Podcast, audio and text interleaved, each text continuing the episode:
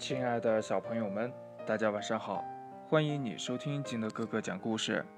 今天呢，金德哥哥给大家讲的故事叫《小蝴蝶变味儿》。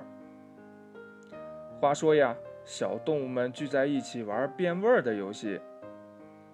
小花猫用鼻子一嗅，就挑出了装鱼的篮子。小动物们都说小花猫的鼻子很灵，拍起小手给它鼓掌。小黄狗伸出舌头一舔，就能挑出装着猪骨头的面盆。小动物们呀，也都说小黄狗的舌头味觉好，也为它鼓掌叫好。就在这个时候呢，该小蝴蝶辨别有甜味的蜂蜜了。只见它向大伙儿们鞠了一个躬，轻轻地飞了起来。在一大排瓶瓶罐罐上面，分别呀用脚轻轻地踩着，好像跳舞一样。就这样，就把装着蜂蜜的罐子挑了出来。大家呀都觉得很奇怪，连忙问小蝴蝶是怎么样辨别味道的。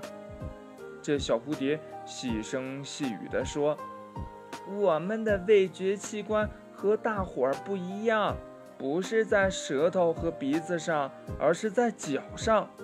在花丛中，我们用脚踩几下，花粉呀就粘在脚上，就能尝出来有没有花蜜，就知道蜜糖在什么地方了。小花猫和小黄狗佩服地说：“呀，嗯，真了不起！我们还以为辨别味道只能靠舌头和鼻子呢。”小蝴蝶笑了笑，摆摆手说。